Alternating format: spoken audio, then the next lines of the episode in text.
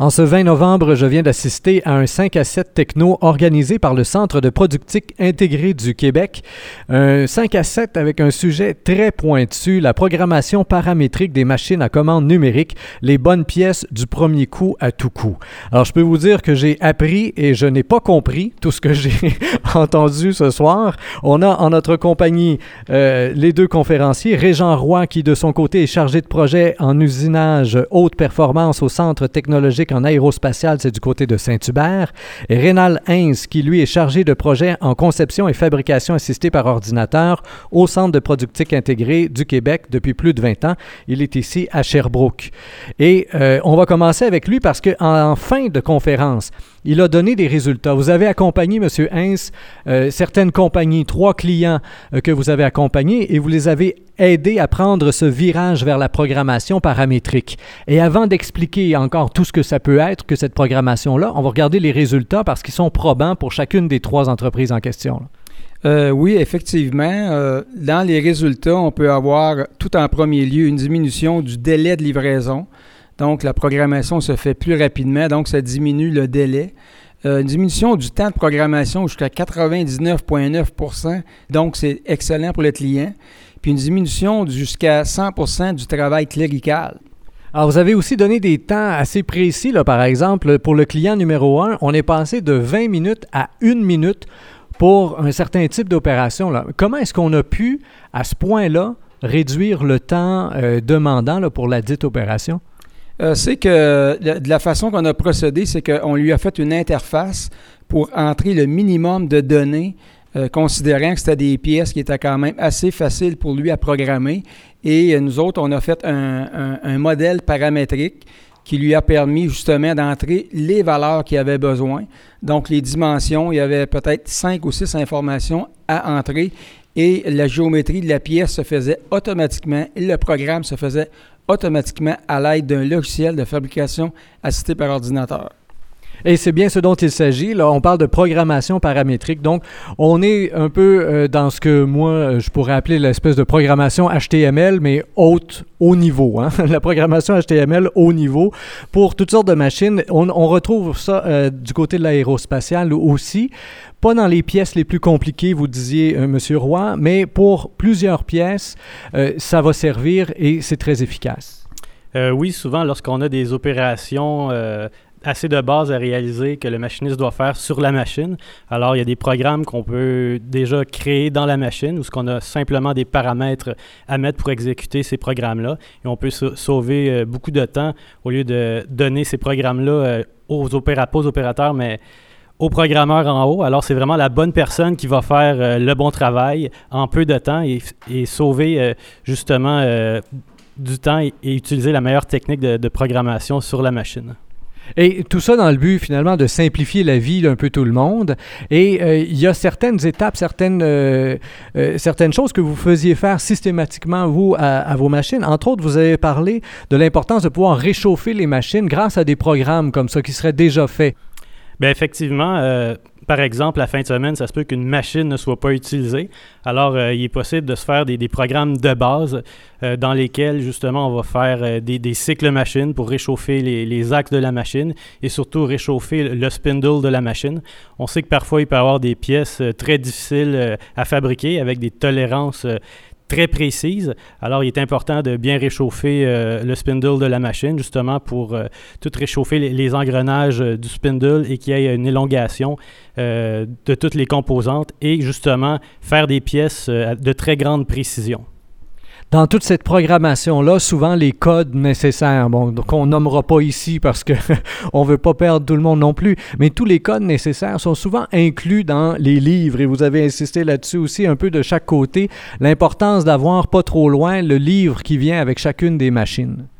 Oui, effectivement, ça prend des manuels de référence euh, pour être capable de paramétrer ce que l'on veut paramétrer, parce que ce n'est pas des, euh, des, opérations ou des choses qu'on fait régulièrement.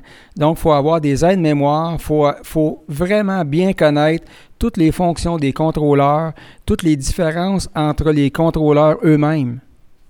Et vous avez incité aussi beaucoup, M. Hens, de votre côté, euh, sur le fait qu'on peut partir aujourd'hui des dessins même qui nous sont fournis. Donc, par les dessinateurs en 2D ou en 3D, toutes les données sont déjà là. On peut les exporter facilement aujourd'hui plutôt que de recommencer finalement un travail qui aurait déjà été fait. Oui, effectivement, c'est que ce qui se passe, c'est que avec l'évolution technologique, on peut maintenant euh, exporter euh, les données des valeurs des, euh, des, différents, euh, des différentes opérations de, d'usinage. Donc, pour de vous donner un exemple, on a, des, on, on, on, a maintenant des modèles solides qui, ont des, qui peuvent avoir des trous ou qui peuvent avoir des rainures. Ces données-là, il y a quelqu'un qui les a déjà entrées dans le logiciel de dessin et puis nous autres, ce qu'on fait, c'est qu'on récupère ces données-là euh, en allant les chercher directement au niveau du, modèle solide. Et donc, ça permet évidemment de sauver toute une étape euh, de programmation. C'est quelque chose qu'on retrouve aussi, même du côté de l'aérospatial. On procède un peu de la même façon? Euh, ben, davantage euh, du domaine de l'aérospatial, on va développer des sous-programmes qui vont aider euh, l'opérateur dans ses tâches quotidiennes. On parlait d'automatiser certains systèmes comme des, des tool setters, des mesureurs d'outils qui seraient intégrés directement dans la machine. Également d'autres systèmes comme des palpeurs de position qui peuvent aider à, venir positionner les pièces qui sont dans la machine et faire des routines avec certains calculs pour bénéficier euh, de faire la pièce euh, du premier coup sans nécessairement avoir l'opérateur tout le temps à côté de la machine. Les opérateurs qui sont en place dans les PME, dans les industries de, de l'Estrie, souvent sont là depuis longtemps, connaissent bien leur machine. Mais jusqu'à quel point, vous diriez, M. Hens, est-ce que les gens connaissent bien, exploitent au maximum leur machine? Euh, pas souvent. je vous dirais que oui, il y a des programmeurs, opérateurs qui connaissent très bien le contrôleur. Euh, mais dans la majorité des temps, ils utilisent environ 20 à 25% euh, des possibilités d'un contrôleur.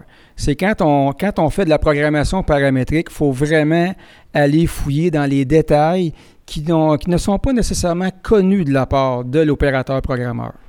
Est-ce que ça demande nécessairement d'être accompagné par quelqu'un de l'externe? Et si oui, ben dans, ce cas-là, la ressource, c'est vous, c'est le centre de productique intégré. Euh, oui, disons qu'on est des aidants. On, fait également du coaching. Euh, c'est sûr qu'on connaît les contrôleurs, on ne les connaît pas tous, mais avec des projets euh, qu'on fait avec ces entreprises-là, on les aide, on les coach à aller plus loin. Est-ce que c'est la même chose du côté de l'aérospatial ou ça ne fonctionne pas du tout de la même manière? Bien, tout à fait. Souvent, on peut être appelé justement à aider les, PME à développer certains, certains algorithmes ou certains programmes d'usinage pour pour faciliter leur euh, technique de programmation. Euh, effectivement, parfois on arrive dans une compagnie, on peut voir que les livres traînent euh, dans une armoire où il y a de la poussière dessus. Comme je vous dis, il faut vraiment les accompagner dans leur démarche, leur montrer toute la possibilité qui dort dans ces livres-là, dans leur machine. Il y a certaines fonctions qui ne sont pas utilisées à leur maximum, c'est vraiment d'accompagner les PME dans leur démarche pour optimiser leur procédé de fabrication. Et vous diriez qu'à partir du moment où euh, vous, on, commence ce processus-là avec une compagnie, on a pour combien de temps avant d'en arriver aux quelques exemples d'efficacité qu'on a nommés au début? Ça dépend du produit, euh, de la compagnie. Euh, ça dépend je vous dirais, du nombre, du nombre de produits. Mais on peut dire que ça se fait dans une braquette d'heures environ de, de 200 jusqu'à 1000 heures de 200 000 heures et après ça, on est prêt à partir. Et euh, ce, avec à peu près n'importe quel type de produit, là. Euh, oui, il y a des produits qui sont plus faciles à paramétrer. Exemple, les produits de meubles, euh, des produits qu'on peut avoir différentes grandeurs. ça dépend également du nombre d'opérations sur quelles machines sont fabriquées ces pièces-là les produits faits en bois qui sont usinés sur des machines à commande numérique pour le bois, c'est plus facile parce que c'est vraiment plus, plus facile à paramétrer. À un certain moment, en vous écoutant euh, chacun pendant votre conférence, je me demandais est-ce qu'on est en train de créer de l'emploi pour les programmeurs ou si on est en train de couper leur job? Moi, je dirais qu'on est en train de créer de la richesse. Euh, dans le fond, si euh, on prend moins de temps à programmer, euh, donc, la compagnie va être plus rentable. Donc, euh, d'une façon plus rentable où le produit va se vendre moins cher. Donc, on va être plus, on va être plus compétitif, on va pouvoir garder nos jobs. Mais le programmeur, on l'engage ou on le renvoie? Qu'est-ce qu'on fait avec les programmeurs là, ici au Québec? Est-ce qu'il y a encore de la place pour les programmeurs? Ben, c'est-à-dire, oui, il y a encore de la place pour les programmeurs, mais il peut y avoir un, redéploiement. Si on est plus efficace, euh, oui, peut-être qu'il va y avoir un peu moins de travail de programmation, mais par contre, ça va bénéficier pour la compagnie. Peut-être qu'ils vont être capables d'avoir une autre commande numérique et peut-être d'avoir un autre opérateur de machine. Alors, on va créer de la richesse justement dans ces entreprises-là. Régent Roy, Rénald Heinz, merci bien de votre collaboration aujourd'hui. Dans un cas comme dans l'autre, les gens peuvent toujours euh, contacter évidemment euh, vos euh, centres respectifs. Alors, les sites web aérospatial.org d'un côté ou encore productique.qc.ca. Chers auditeurs, comme toujours, je vous invite à partager cette entrevue sur Facebook, Twitter et autres réseaux sociaux. Au microphone, Rémi Perra.